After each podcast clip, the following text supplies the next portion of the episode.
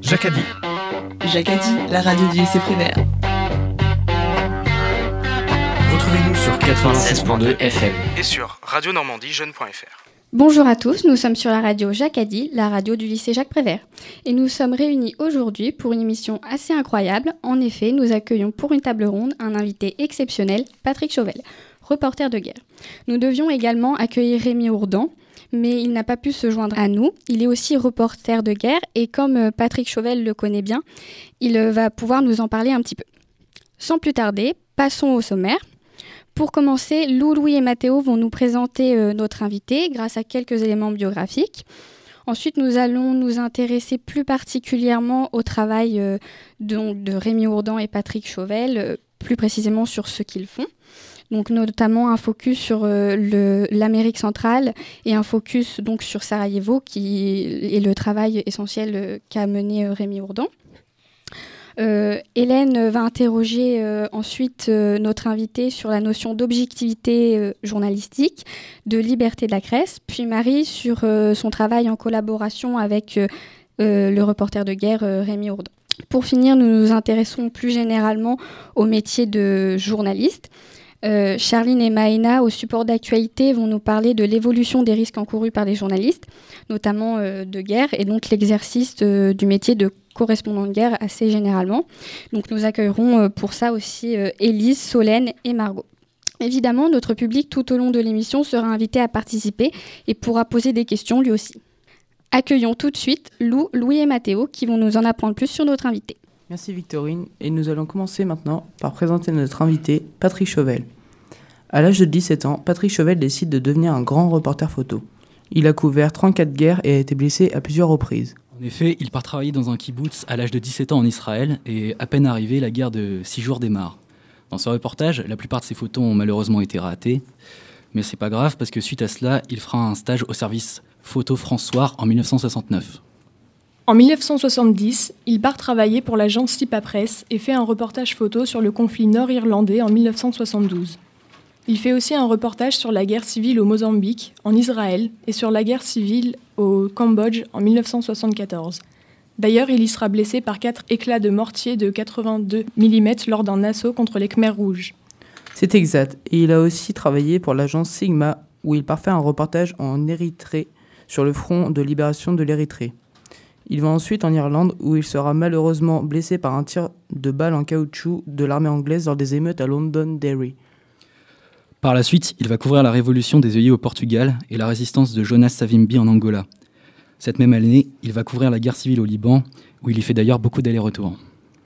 Il est aussi présent lors du siège de Tel al-Zatar, exactement, où il fait de nombreuses photos des combats.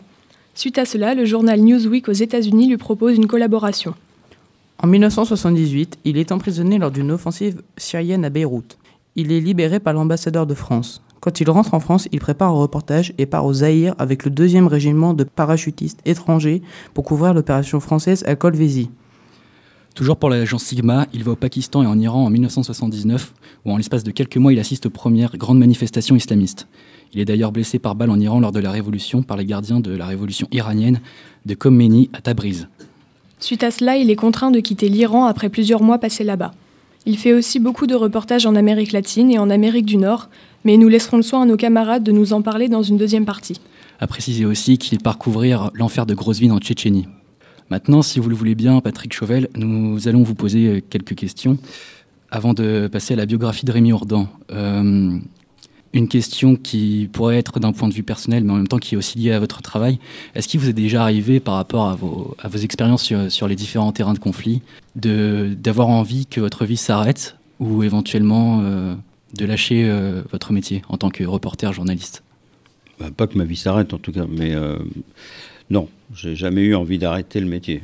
Jamais, parce que on est très vite rattrapé par la souffrance des gens qu'on rencontre on est plutôt bien accueilli en général par les civils qui souffrent. Ils ont envie qu'on raconte leur histoire. Et donc, c'est difficile de, partir justement et d'arrêter parce qu'on a, cette responsabilité. On est leur messager, on est, on, est celui qui va raconter leur histoire. Ils se sentent moins seuls quand on est là-bas.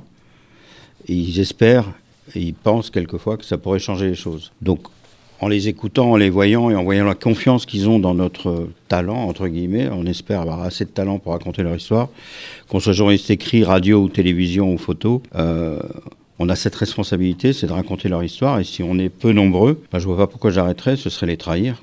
Et puis en plus, j'aime l'aventure, j'aime faire ce métier, de toute façon. Côté personnel, c'est j'aime le, risque, les voyages, l'aventure, les rencontres. Euh, J'aime pas rester à Paris euh, plus de deux semaines. Donc euh, il se passe plein de choses, donc je pars tout le temps et voilà, je pars demain d'ailleurs. D'accord. Passons désormais à la biographie de Rémi Ourdan. En 1992, Rémi Ourdan part vivre à Sarajevo alors qu'il a 23 ans. C'est exact, Lou. C'est ainsi qu'il commence sa vie en tant que reporter. Mais qu'y a-t-il fait? Il y couvre un siège pendant plus de 4 ans, en plus de la guerre de Bosnie. En 1994, Rémi Ourdan devient correspondant du Monde. En effet, il a également été chef du service international de 2005 à 2008 et aussi directeur adjoint de la rédaction en 2013. Il couvre aussi beaucoup de conflits en ex-Yougoslavie tels la Croatie, la guerre de Kosovo, et la Serbie et l'insurrection en Macédoine. Et ce n'est pas tout.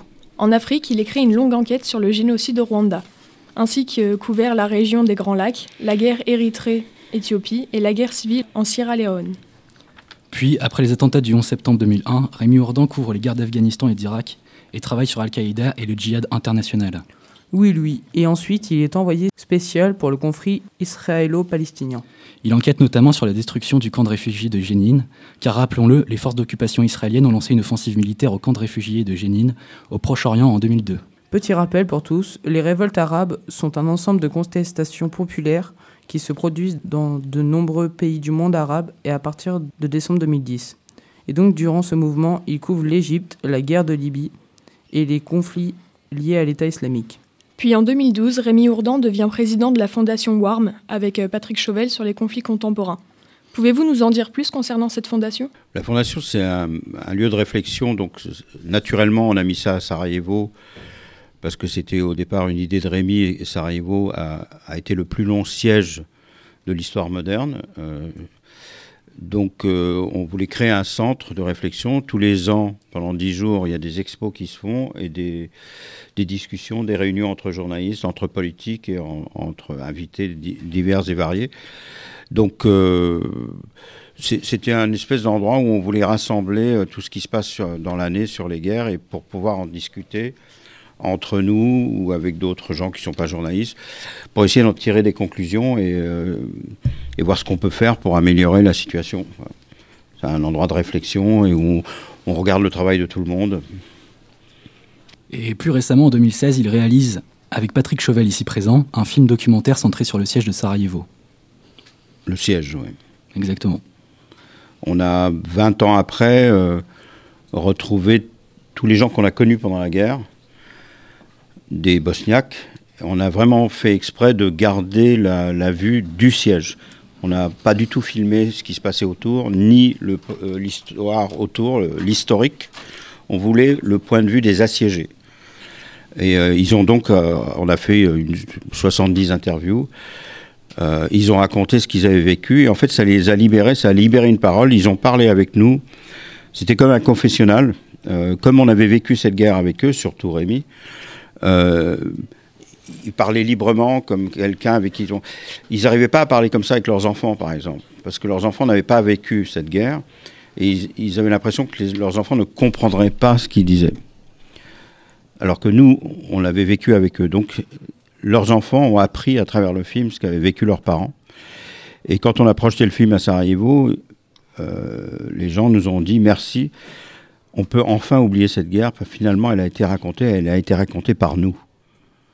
Et euh, en fait, on a fait notre métier, on leur a demandé de raconter l'histoire. Notre métier, c'est de raconter les histoires. On leur a donné la parole. On a fait ce qu'il fallait faire, donc c'est eux qui ont raconté leur histoire. Le journalisme, c'est l'art de l'effacement. Normalement, on est là pour écouter et transmettre, sans se mettre au milieu, comme beaucoup de journalistes le font. Come, you masters of war. You that build the big guns. You that build the death planes. You that build all the bombs. You that hide behind walls. you that hide behind desks. I just don't want you to know I can see through your masks. You that never done nothing but build to destroy. You play with my world like it's your little toy. You put a gun in my hand and you hide from my eyes. And you turn and run farther when the fast bullets fly. Like Judas of old. You lie and deceive. A world war can be won. You want me to believe, but I see through your eyes, and I see through your brain, like I see through the water that runs down my drain.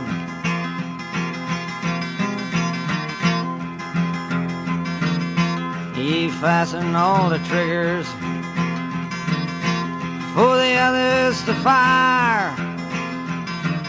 And then you sit back and watch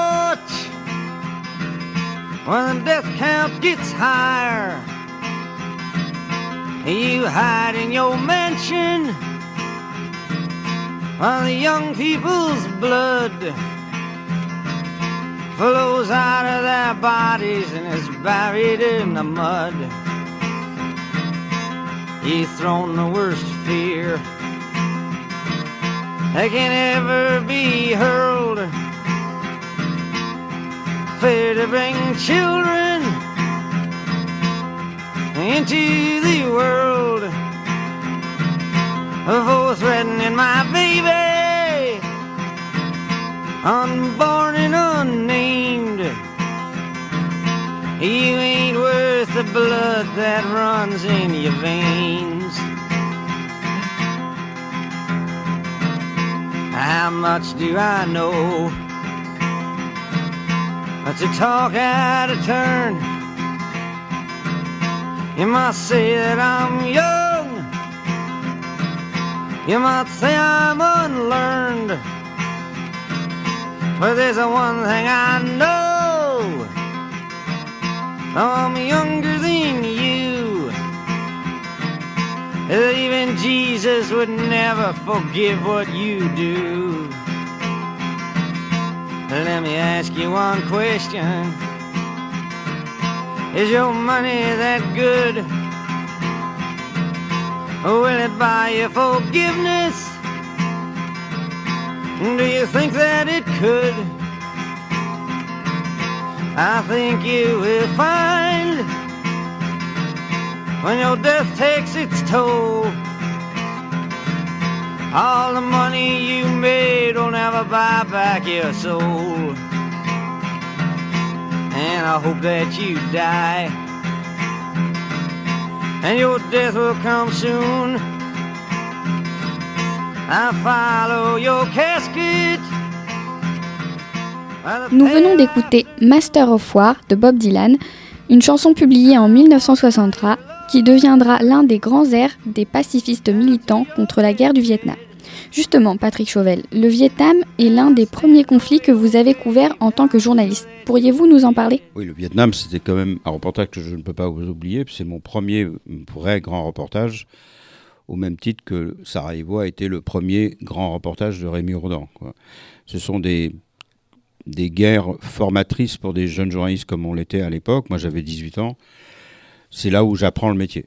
Là où je suis face euh, aux difficultés du métier, aux émotions liées au métier, aux blessures liées au métier, aux erreurs liées au métier. C'est là où j'apprends sur le terrain, beaucoup plus vite que dans n'importe quelle euh, école de journalisme, évidemment. Euh, grâce aux confrères, je suis aidé, puisqu'il y a des, des, grands confrères qui sont sur place, qui m'aident, qui me dirigent, qui m'évitent de faire certaines erreurs. Et Rémi, c'est pareil, il s'installe à Sarajevo, il est tout jeune, il a 23 ans. Et c'est sa première guerre. C'est la guerre, c'est cette guerre-là qui va former le journaliste qui est devenu Rémi Ourdan. Merci pour ce petit éclaircissement. Marie-Hélène, je vous laisse la parole euh, pour un focus sur le travail de Rémi Ourdan et peut-être euh, aussi sur euh, Patrick Chauvel. Exactement. Merci Victorine. Alors, vous êtes reporter de père en fils, 50 ans de carrière et plus d'une trentaine de conflits couverts et vous devenez l'un des symboles des risques du métier de reporter de guerre au Cambodge. Bonjour Monsieur Chauvel. Alors euh, on peut euh, se demander euh, comment faites-vous lors de vos reportages ou de vos clichés, comment faites-vous pour respecter une certaine objectivité de votre métier de journalisme puisqu'on sait très bien que c'est contraignant de rester neutre et de ne pas influencer les autres personnes. Comme le dit Martha Gellhorn, I have no time for this objectivity shit lorsque l'on a pu la voir lors de l'expo sur Raconter de la guerre à Bayeux. Je pense qu'un journaliste objectif, ça n'existe pas vraiment, mais euh, moi, je raconte ce que je vois. Je ne vais pas. Euh, vais pas influencer ou changer mes photos ou les bidonner pour. Euh, mais il m'arrive d'être avec des gens que je n'aime pas pour les besoins de l'histoire. Parce que quand on peut, on couvre les deux côtés les bons et les mauvais, mais euh, on est toujours le mauvais de quelqu'un, donc de toute façon, euh, j'ai pas la prétention de, de, de, changer l'histoire, hein. donc moi je couvre les faits. Quand je fais des documentaires, c'est un peu différent. Je perds forcément mon objectivité parce que c'est quand on fait un documentaire, dans la réalisation, c'est toujours celui à qui on laisse la dernière parole qui est la plus puissante. Donc ça, c'est un choix du réalisateur, donc c'est pas très objectif.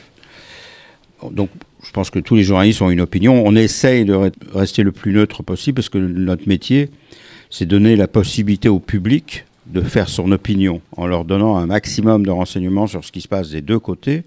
Si on ne peut pas être des deux côtés, il y a toujours un journaliste de l'autre côté. Par exemple, en ce moment en Syrie, il y a des journalistes avec les Kurdes, il y a des journalistes avec les rebelles, et il y a des journalistes avec les gens de Bachar. Euh, après, toutes ces informations vont arriver dans les salles de rédaction les rédacteurs en chef vont tenter d'équilibrer euh, les témoignages, et ensuite c'est le public lui-même qui va se faire son opinion en décortiquant toutes ces informations et se faisant son opinion. Donc qu'on ait une opinion ou pas, c'est pas très important sur le terrain. Ce qui est important sur le terrain, c'est de raconter ce qu'on voit sans en rajouter ni dans un sens ni dans l'autre. Des faits, rien que des faits, toujours des faits. Alors après, on peut faire un édito, on peut décider d'épouser une lutte, comme certains journalistes l'ont fait en Irlande, où ils étaient franchement pro-IRA, pro-Irlande, pro-catholique contre les Anglais. Euh, beaucoup ont fini en tôle d'ailleurs. Euh, mais c'était intéressant aussi parce qu'ils étaient à fond avec l'IRA. En Tchétchénie, moi j'étais très pro-tchétchène. Et euh, voilà, j'ai raconté l'histoire côté tchétchène, mais ça ne c'était pas très grave puisque de toute façon, il y avait aussi des journalistes côté russe qui racontaient l'histoire côté russe. Le journaliste, c'est un travail d'équipe. Il y a toujours un rédacteur en chef, euh, un chef du service photo qui, lui, va faire le tri des photos. Et il vaut mieux parce que de toute façon, quand on est sur le terrain, on est forcément influencé par ce qu'on vit, par les émotions. Il fait chaud, il fait froid, il n'y a pas d'eau, pas d'électricité, les gens meurent autour de vous, ça pue, c'est crevant. Euh, vous avez des gens que vous aimez beaucoup qui sont tués le lendemain. Ça peut fausser votre idée, ça peut fausser vos impressions. Donc, on envoie nos images et les gens plus calmes à Paris font le tri calmement ce qui permet au public d'avoir un spectre large, si possible, et le plus honnête possible. Et après, c'est au public de faire son opinion, eux aussi avec leur éducation, d'où ils viennent, de quel milieu ils sont, etc. Donc voilà, mais l'objectivité, c'est un, un mot. Merci. Et euh, j'aimerais bien que vous rebondissiez sur un chiffre. Dans le monde, 74% de certains pays euh, sont euh, en situation très grave pour la liberté de la presse. Et euh, je voudrais savoir ce que vous en pensiez. Bah nous, on a la chance de vivre dans un pays où la liberté de la presse est, là. On peut critiquer notre président, on peut et on s'en prive pas. Donc voilà, on est libre, on peut raconter ce qu'on veut. Malheureusement, c'est pas le cas dans la plupart des pays, c'est vrai. Nous, on a cette chance. Hein. Aux États-Unis, partout, le premier amendement aux États-Unis, c'est la liberté d'expression. Voilà, alors Trump essaye de il attaque la presse bille en tête, ce qui n'est pas très malin, parce que c'est quand même la presse qui va faire son image. Mais euh, le, pouvoir de la presse, c'est important, euh, parce que ça permet aux gens de s'exprimer et de, savoir ce qui se passe. Hein. Donc, euh, je pense qu'on a beaucoup de chance et qu'on devrait en profiter, et surtout, on devrait s'en rendre compte. On, peut s'exprimer, et malheureusement, dans plein de pays, comme vous le dites, comme vous le faites remarquer, il n'y a pas cette liberté d'expression, et en général, quand vous êtes contre votre président, vous finissez en tôle. Quoi. Il y a beaucoup de journalistes enfermés euh, dans le monde. Beaucoup de journalistes qui sont en prison, euh, y compris dans des pays euh, soi-disant amis à qui on donne beaucoup d'argent. Je ne citerai personne. Merci Hélène. Alors de mon côté, je vais vous faire réagir sur votre travail avec Rémi Urdan. Explosion, tir de joie, ligne de front, soirée de réveillon, bataille, trêve sont des termes qu'utilise votre confrère Rémi Urdan à Sarajevo, comme s'il voulait montrer que la paix semblait réapparaître dans cette euh, capitale, mais que la guerre, les tensions et le siège euh, se montraient plus forts. Alors, être journaliste, c'est relater des faits, mais comme vous l'avez dit, c'est voir de ses propres yeux ce qui se passe dans le monde et le raconter. Et tout comme Rémi Ourdan, vous êtes allé à Sarajevo. Qu'avez-vous donc vu là-bas et pourquoi, selon vous, la paix semble n'être qu'un espoir peu réalisable après la guerre? La paix peu réalisable La paix, c'est pas un état naturel. Hein. Ça se travaille, la paix ça se maintient. Euh, il y a des lois pour ça, il y a des, y a des journalistes qui, qui, dénoncent, il y a la police, l'armée, les études, euh, les professeurs qui vous donnent les, les règles, les, avocats qui surveillent tout ça. Enfin, c'est pas un état naturel. Hein. L'état naturel, c'est de foutre son poing dans la gueule au type qui vous emmerde, euh, lui piquer sa bagnole. Enfin, je veux dire, c'est c'est pas si simple que ça la, la, paix. La guerre, quand elle vient, elle vient très vite très très vite. C'est ça l'état naturel de l'homme.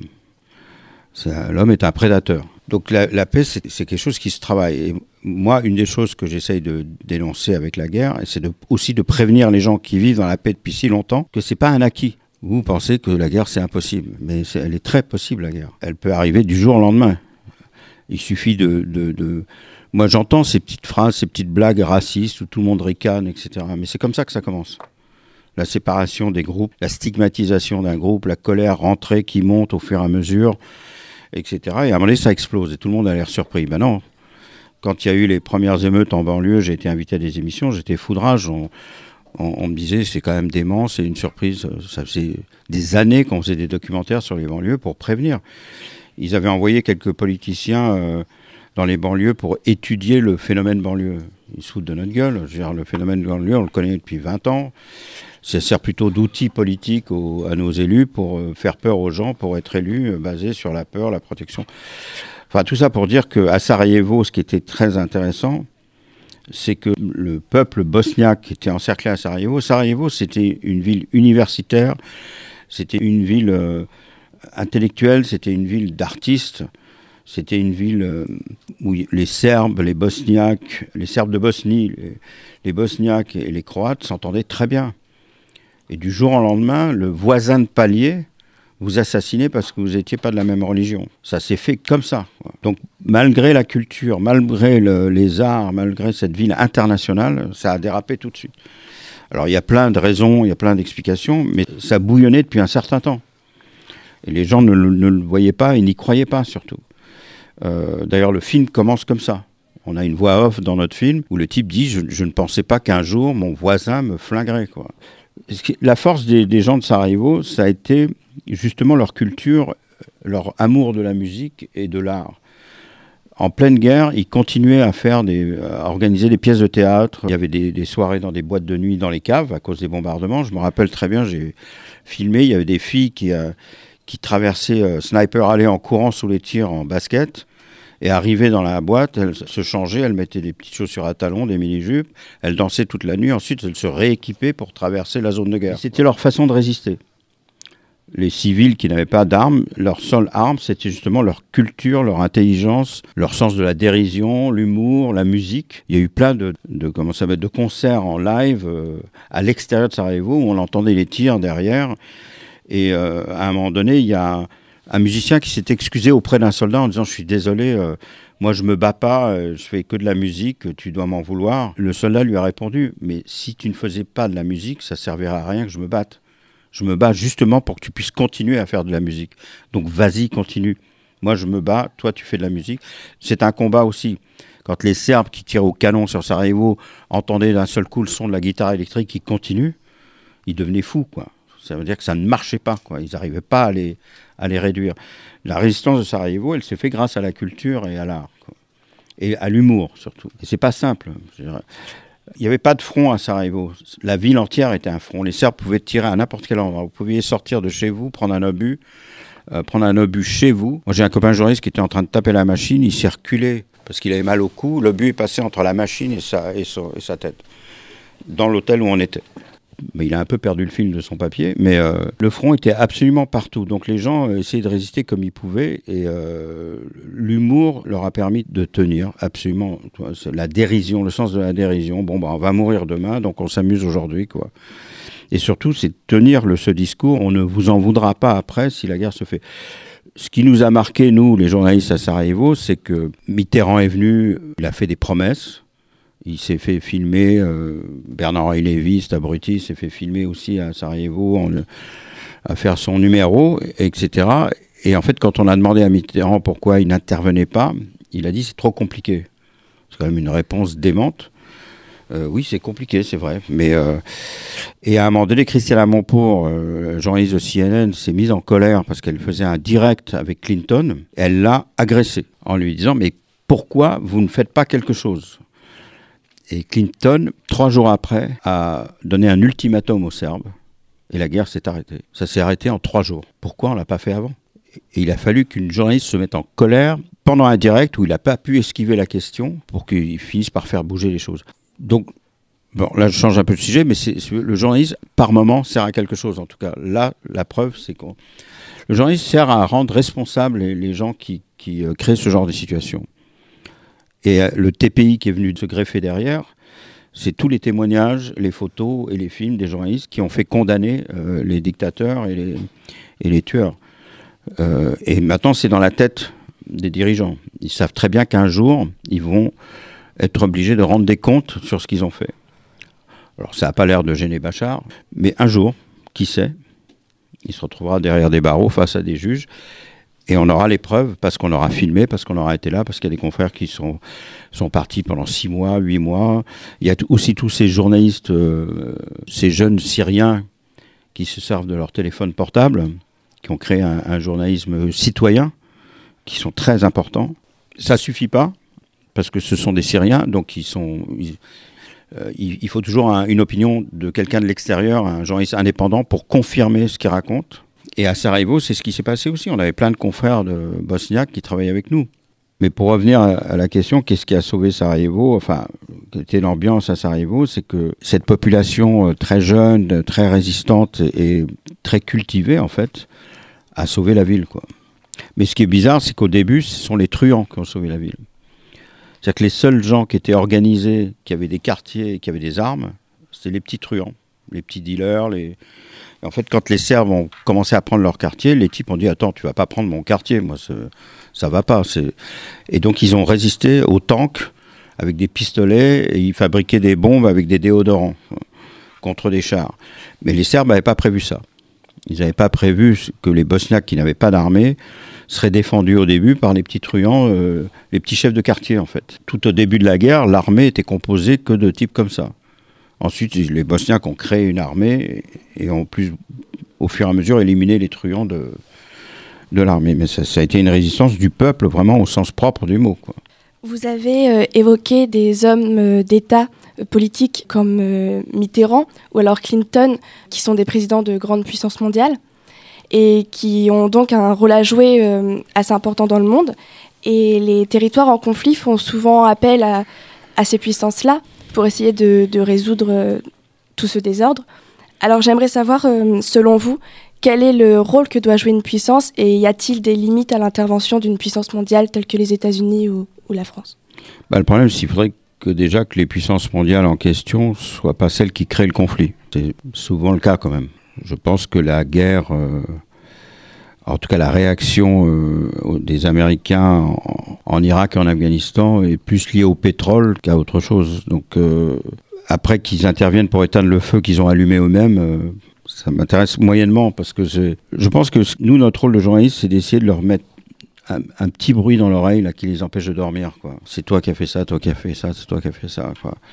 À un moment donné, bien sûr qu'il faut intervenir quand on le peut mais euh, j'ai pas beaucoup d'exemples où ça se passe bien. Je veux dire, si là, en Irak récemment, la force multinationale a permis aux Irakiens de redresser l'armée, on les a entraînés, on a financé leur armée, et ils, finissent par éliminer les, les extrémistes djihadistes euh, de leur pays. Petit à petit, ils regagnent toutes les villes. Et ça, c'est avec notre aide euh, et financière et euh, avec des armes, avec de, de l'entraînement, etc.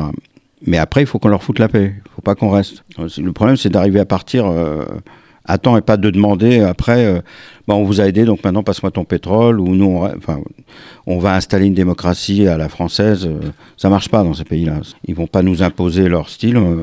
N'essayons pas de leur imposer le nôtre. Ils ont leur propre culture et elle est très ancienne. Et ils n'ont pas besoin de nous pour ça. Ils avaient besoin d'un coup de main parce que d'un seul coup, des gens qu'on a pratiquement créés ont essayé de prendre le pouvoir. Il ne faut pas oublier que 80% des gens de ce qu'on appelle Daesh, le mouvement extrémiste, l'État islamique, sont des anciens militaires irakiens qui ont été virés par les Américains pendant la guerre.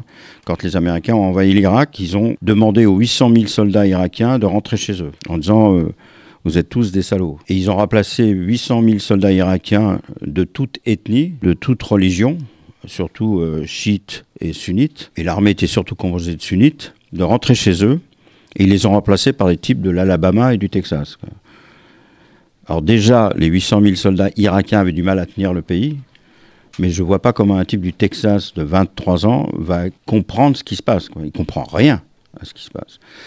Donc ça a été une catastrophe, et ces hommes-là, frustrés avec des connaissances militaires, ont créé l'État islamique pour se venger et détruire le pays et prendre la main sur le pays. Voilà. Donc c'est nous qui avons créé notre propre ennemi. Alors maintenant, euh, on propose de les aider à détruire les gens qu'on a créés. Oui, c'est un cercle vicieux, ça peut durer longtemps. C'est terrifiant. Moi, tout ce que je peux dire, c'est que moi, j'ai la sécurité de l'emploi.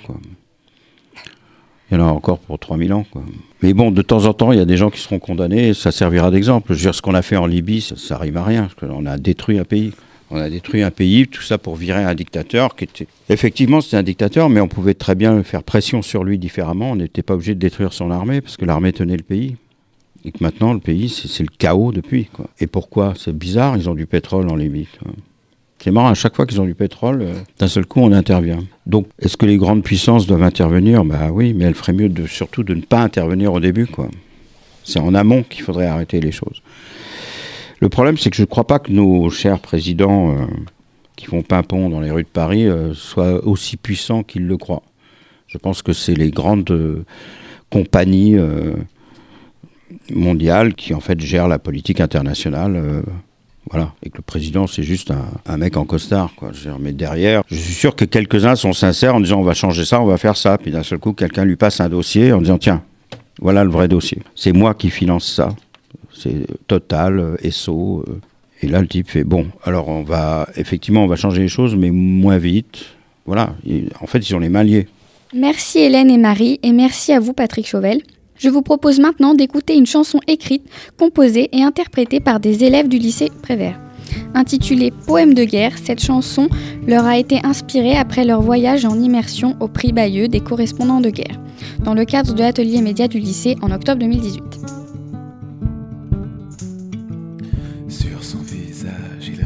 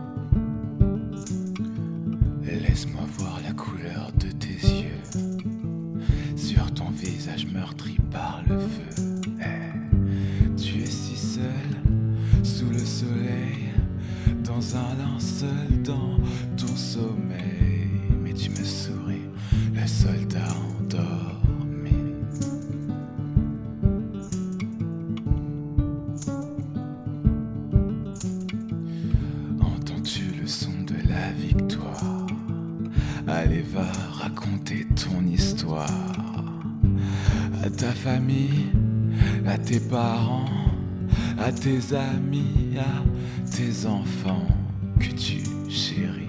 Le soldat endormi,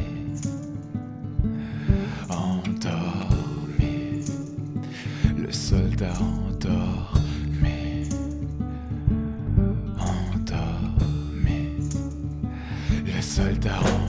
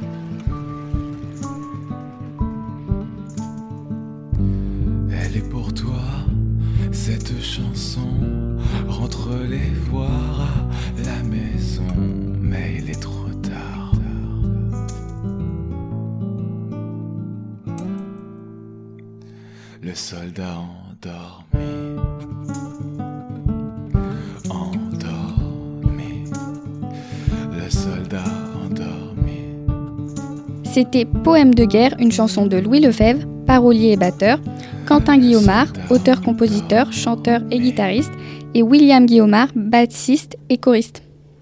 Accueillons tout de suite Lise, Morgane et Romain qui s'intéressent désormais plus particulièrement à votre travail et notamment votre travail en Amérique centrale. Merci Victorine. Pour ma part, je suis très intéressé par la thématique de l'Amérique latine. Vous avez couvert beaucoup de conflits sur ce continent. J'aimerais donc vous poser quelques questions sur la violence en particulier et connaître euh, vos avis et vos découvertes. Tout d'abord, nous connaissons la répression des dictatures et des organisations armées qui tentaient de prendre le pouvoir. Quel rapport avaient les populations avec la violence?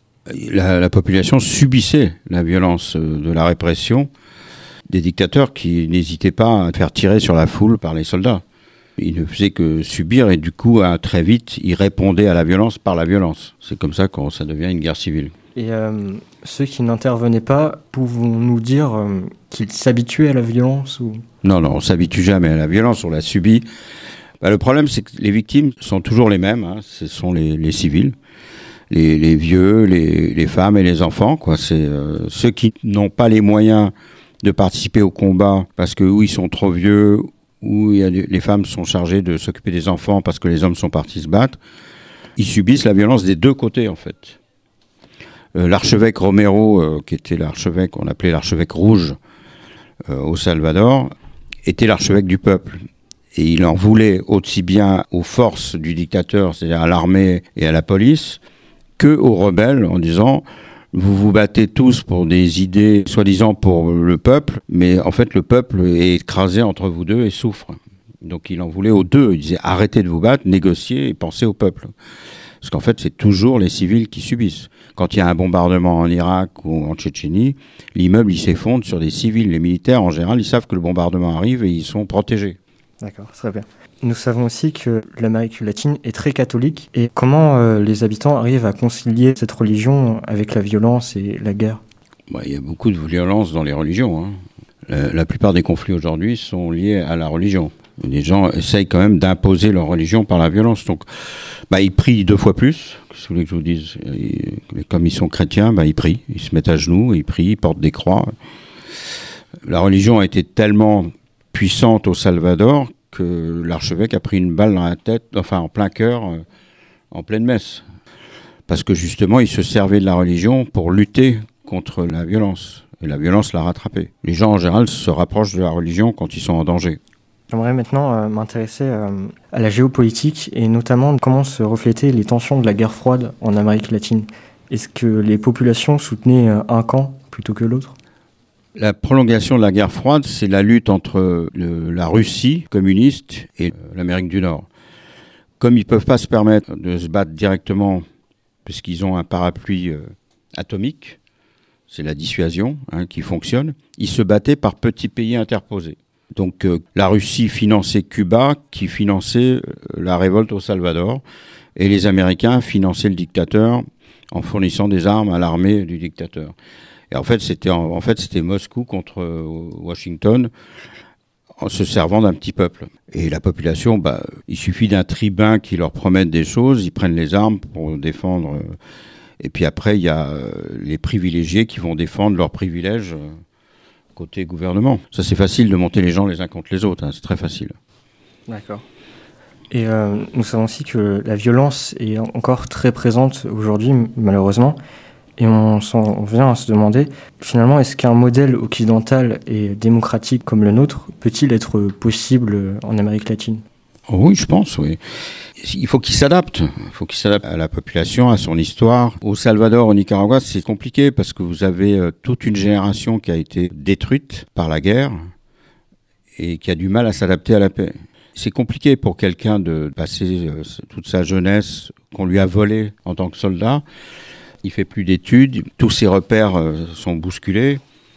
Moi, je me rappelle très bien qu'au Vietnam, j'avais demandé à un jeune soldat s'il était content, s'il allait avoir la paix. Il m'avait dit, mais c'est quoi la paix? Je dis, ben, la paix, c'est, c'est pas simple hein, la paix un type qui a jamais connu la paix. Il avait jamais connu la paix.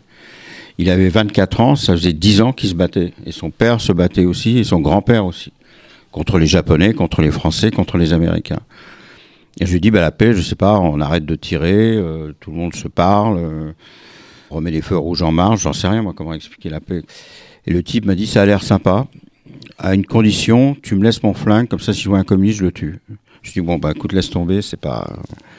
On en parlera une autre fois c'est pas aussi simple que ça euh, de, revenir à la paix quand ça se bagarre. Et, ce qui se passe au Salvador et au Nicaragua, c'est une espèce de résultat de cette génération qui a perdu ses repères et qui a fait des enfants à qui ils ont retransmis cette violence qui reproduisent. Et ça va être compliqué.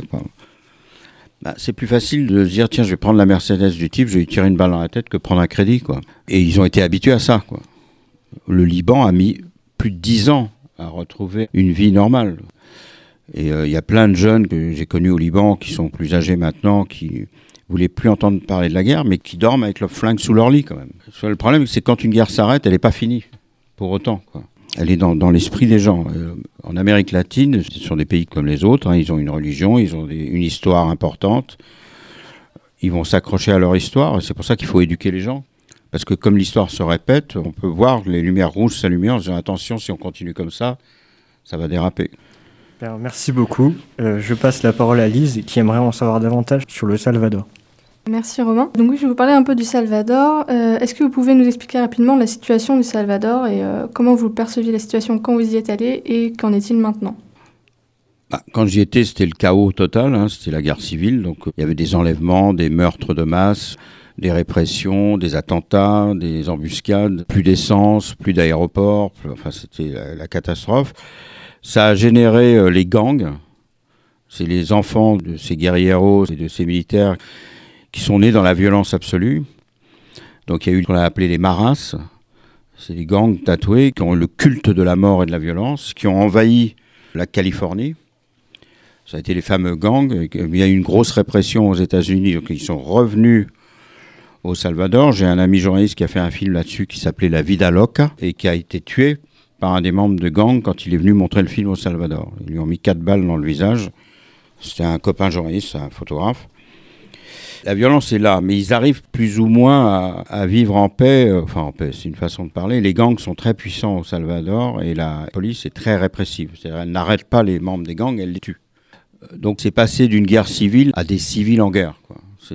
C'est pas exactement la même chose. Il n'y a pas trop de politique là-dedans, mais il y a une vraie violence. Il y a une vraie pauvreté. Il n'y a pas beaucoup de middle class quoi. Il n'y a pas beaucoup de il y a vraiment des riches et des pauvres donc ils ont du mal ils ont du mal à vivre cette paix. Mais c'est un pays démocratique entre guillemets. La presse a le droit de s'exprimer quand même. Et donc les gens ont une opinion. Mais ils ont peur et la violence est là. Comment les militaires du gouvernement ou encore les gangs dont vous avez parlé et les civils percevaient votre présence euh, au Salvador? Au Salvador, ça se passait plutôt bien, sauf avec la, ce qu'on appelait la police des haciendas, qui était la Guardia, qui étaient eux. En fait, c'était eux qui assassinaient les gens la nuit. Euh, tous les gens qui étaient soupçonnés d'être de gauche ou d'extrême gauche étaient flingués la nuit sans procès. Cela, forcément, ils n'aimaient pas avoir des témoins, donc ils n'aimaient pas la presse. Sans ça, les militaires, en général, Dans ces pays-là, il ne faut pas oublier que les militaires, en général, c'est des types qui ont peu d'éducation et qui ont cherché un travail. Et rentrer dans l'armée, ça leur donne un statut euh, social, ça leur donne un job, tout simplement. Mais ils sont plus à la recherche d'un boulot et d'un statut social que d'être dans la violence. Euh, l'armée, c'est le peuple. Et ils aimaient bien voir les journalistes parce que ils pouvaient essayer de s'exprimer, dire qu'ils se sentaient mal à l'aise de tirer sur leur propre peuple.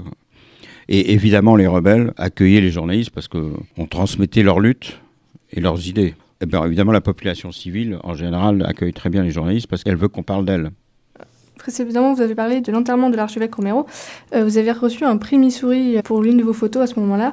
Comment vous avez réagi à ce moment-là? Bah, D'ailleurs, je ne connaissais pas ce prix. Je crois que j'ai reçu le seul prix que personne ne connaît. C'est l'université du journalisme aux États-Unis qui est très importante, apparemment. C'est un prix important.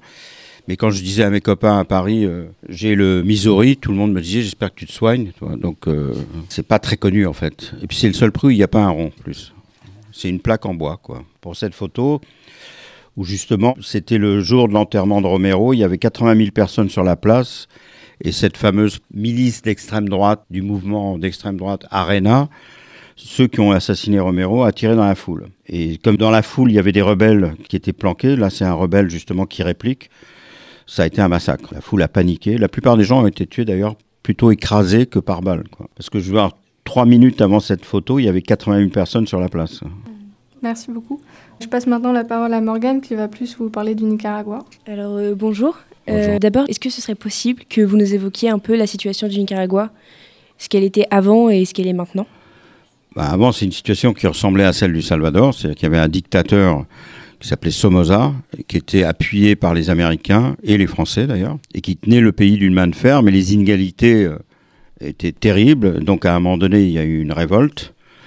Évidemment, tout de suite récupérée par Moscou qui a filé des armes et, les Américains du coup ont filé des armes euh, aux dictateurs. Et donc on est reparti dans une guerre civile, euh, guerre froide en fait, entre les deux grands.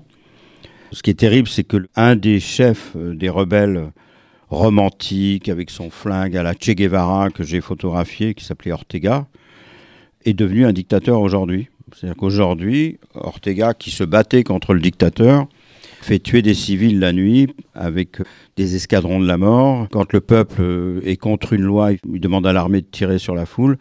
Il est devenu le dictateur qu'il a combattu il y a plus de 30 ans. Donc c'est écœurant. Quoi. C'est, euh, l'histoire se répète.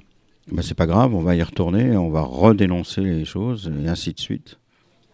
Et pensez-vous qu'il euh, est possible qu'Ortega change d'avis finalement? Trop tard, il l'a fait. Hmm.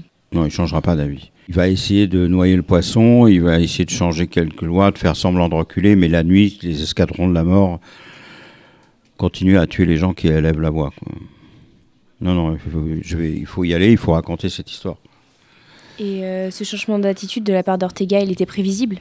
Non, pas du tout. Mais en même temps, oui, le pouvoir euh, corrompt, c'est connu, hein, c'est pas moi qui l'ai dit. Les gens, d'un seul coup, se croient au-dessus des lois. On va lui rappeler. Et est-ce que vous pensez avoir un jour la possibilité de retourner au Nicaragua? Oui, j'ai demandé, là, j'ai demandé à faire un portrait d'Ortega. Mhm.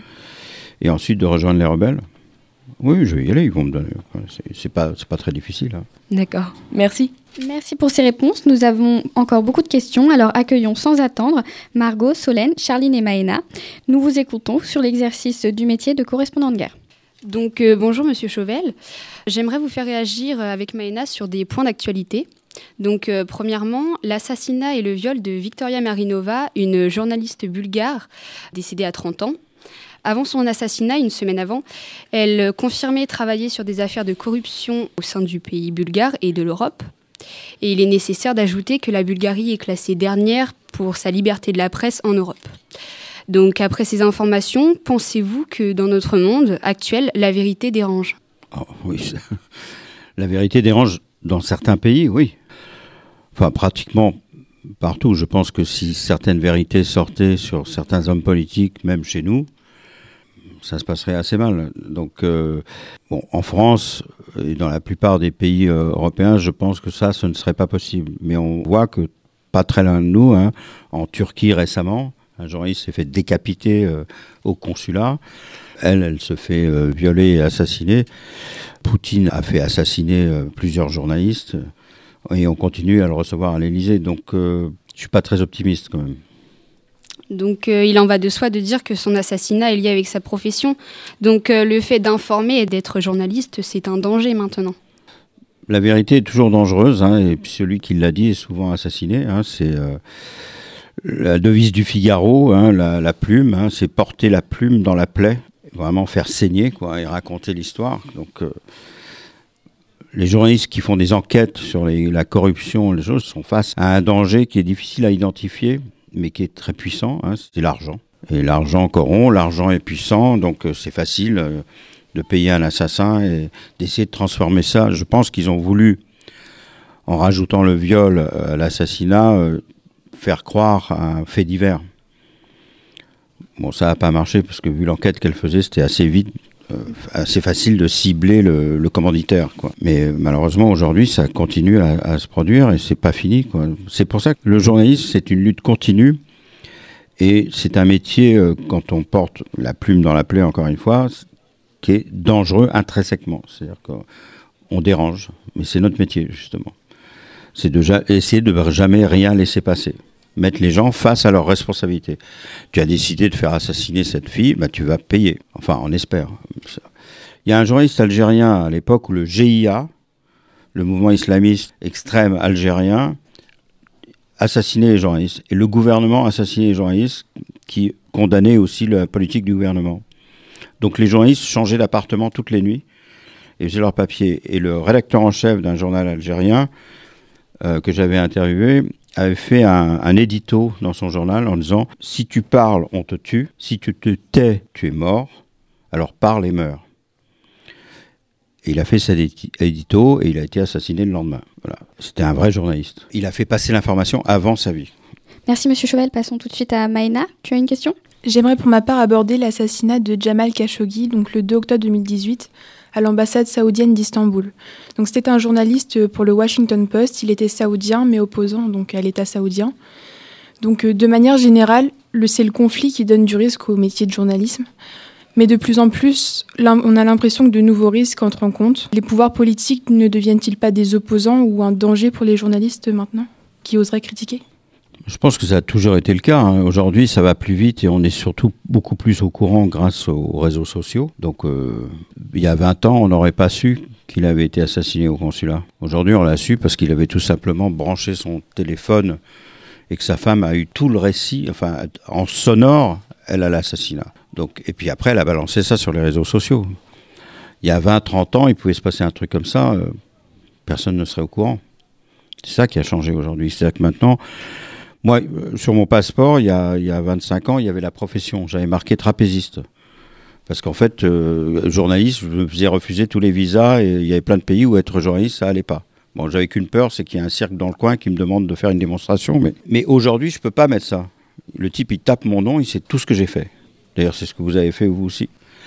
Donc, les réseaux sociaux euh, mettent les gens face à une réalité, et du coup, les gouvernements aussi, et les assassins aussi. C'est-à-dire que l'assassinat complètement idiot en plus de la part des Séoudiens dans l'ambassade, s'ils pensaient une seconde que ça passerait inaperçu, c'est mal connaître. Voilà, ce type, il savait qu'il était en danger, donc il s'est arrangé pour que tout soit enregistré, et voilà, et sa femme a tout balancé tout de suite avec preuve à l'appui. Du coup, les gouvernements amis de l'Arabie saoudite, amis grâce au pétrole et aux avions de combat qu'on leur vend, sont dans la merde. Parce qu'ils dénoncent, mais pas trop parce que quand même, c'est compliqué. Donc euh, peut-être que finalement tout ça va passer. Bon, bah, c'est un journaliste de plus assassiné. Sauf qu'à force d'accumuler les assassinats comme ça, ça va finir par faire quelque chose. Donc c'est pour ça qu'on insiste et qu'on continue à faire ce métier, malgré les risques. Merci, Monsieur Chauvel. Euh, Solène, tu as une question? Monsieur Chauvel, comme on a pu le rappeler précédemment, vous couvrez les conflits depuis une cinquantaine d'années. Donc d'après vous, un reporter doit-il nécessairement être sur la ligne de front pour couvrir un conflit? Bah oui, je vois pas comment il pourrait le couvrir de sa chambre d'hôtel. Hein. Je voulais dire par là, est-ce que vous pensez qu'un journaliste qui couvre le conflit à l'arrière, en relatant juste les faits qui se passent sur le front, a le même impact qu'un photoreporter comme vous, qui est directement lié au, dans le conflit? Bah, En général, le journaliste qui couvre à l'arrière, comme vous dites, attend que les photographes rentrent du front et leur offre un whisky et dit vas-y raconte-moi. Ça, ça m'est arrivé plusieurs fois. Le type du Figaro, euh, nous disait eh, Salut les mythos, je vous offre un whisky et dites qu'est-ce qui s'est passé et puis prenez des notes. Pourquoi pas hein, un journaliste écrit n'est pas obligé d'aller au front, mais les vrais journalistes honnêtes, ils veulent sentir le front. Rémi Ourdan est sur le front, Adrien Jaune du Figaro va sur le front, et on travaille ensemble parce qu'ils analysent la situation, ils prennent les, émotions. Après, ils peuvent faire un reportage plus plus large sur ce qui se passe politiquement à l'arrière, etc. Mais euh, on peut pas raconter une histoire si on l'a pas vécue. C'est impossible. Et puis écouter les histoires des autres, les autres peuvent mentir. Donc il faut aller vérifier. Il faut toujours vérifier son info. Donc la vérifier, savoir s'il y a eu 150 tués à tel endroit, il faut aller voir, il faut aller vérifier que ces 150 morts ou 200 morts ont bien été tués. Il y a eu euh, Timisoara, le massacre de Timisoara, il y a des journalistes qui sont fait avoir, il y a un type qui a dit il y a une, fausse commune, euh, on a assassiné des centaines de personnes. Les journalistes à la recherche du scoop, voulant être les premiers, ont rien vérifié. Ils sont allés, ils ont vu des tas de cadavres. Ils ont balancé l'info tout de suite pour être avant l'autre. Cette course à l'info, c'est dramatique. Il y a un journaliste qui a pris un peu plus de temps qui s'est aperçu que c'était la morgue d'un hôpital et que tous les gens avaient été, morts à la suite d'une opération. Ça n'avait rien à voir avec le conflit. Donc il faut vérifier ces infos. Donc être à l'arrière tout le temps, ça marche pas. Merci Solène. Margot, nous t'écoutons. La performance des appareils évoluant, on a vu la qualité et la multitude des photos se développer. Donc, trouvez-vous que votre façon de faire votre métier a changé grâce à ce développement des technologies? Ah, Évidemment, l'avancée de la technologie rend les choses beaucoup plus faciles. D'abord, l'appareil euh, photo, si on veut, on peut le mettre sur la pose P, c'est-à-dire nous on appelle ça la pose professionnelle, il est entièrement automatique. Donc d'un seul coup, un, type qui ne sait pas faire de photos euh, fait des bonnes photos. En plus, avec euh, avec un appareil digital, moi j'ai vu en une après-midi un type sur une manif faire plus de photos que moi pendant 4 ans au Vietnam. Quoi. Moi je partais quelquefois en patrouille avec les Marines dans la jungle au Vietnam, j'avais trois films. C'est-à-dire que j'avais 90 photos possibles pour trois semaines. Euh, aujourd'hui, je vois les types, ils font une photo, ils regardent, elle n'est pas bonne, ils l'effacent, ils en refont une autre, elle n'est pas bonne, ils l'effacent. Et à la fin, au bout de 1000 photos, il lui reste trois photos bonnes, il fait Je suis un bon photographe. Bah ouais. Euh, avant, si la photo était ratée, on a, pas. D'abord, on le savait pas, puisqu'on envoyait nos films à Paris, ils arrivaient trois jours, quatre jours après. Donc, je pouvais pas recommencer la photo cinq minutes après. Donc, je pense que le matériel s'améliorant a rendu les choses plus faciles pour les professionnels, mais a aussi fait rentrer dans la profession plein de non-professionnels.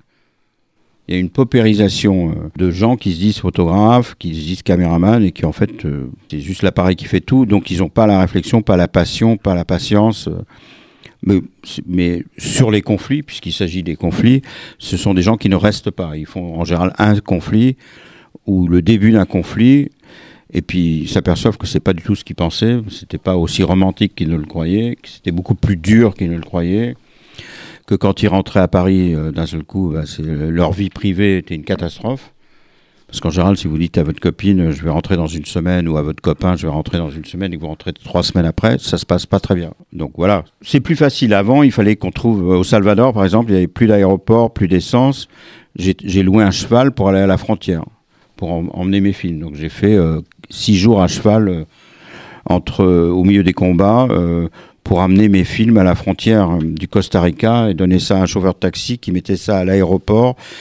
Et les films étaient récupérés à Miami par un correspondant qui les envoyait à New York, qui développait les films. Merci, Monsieur Chauvel. on envoie ça par Internet. Merci, Monsieur Chauvel. Notre émission touche à sa fin. Un grand merci à notre invité pour ses éclairages et bien sûr son temps précieux. Et bien sûr, merci à nos élèves journalistes et au public pour toute son attention. Jacques Jacadi, la radio du lycée primaire. Retrouvez-nous sur 96.2 FM et sur radionormandiejeune.fr.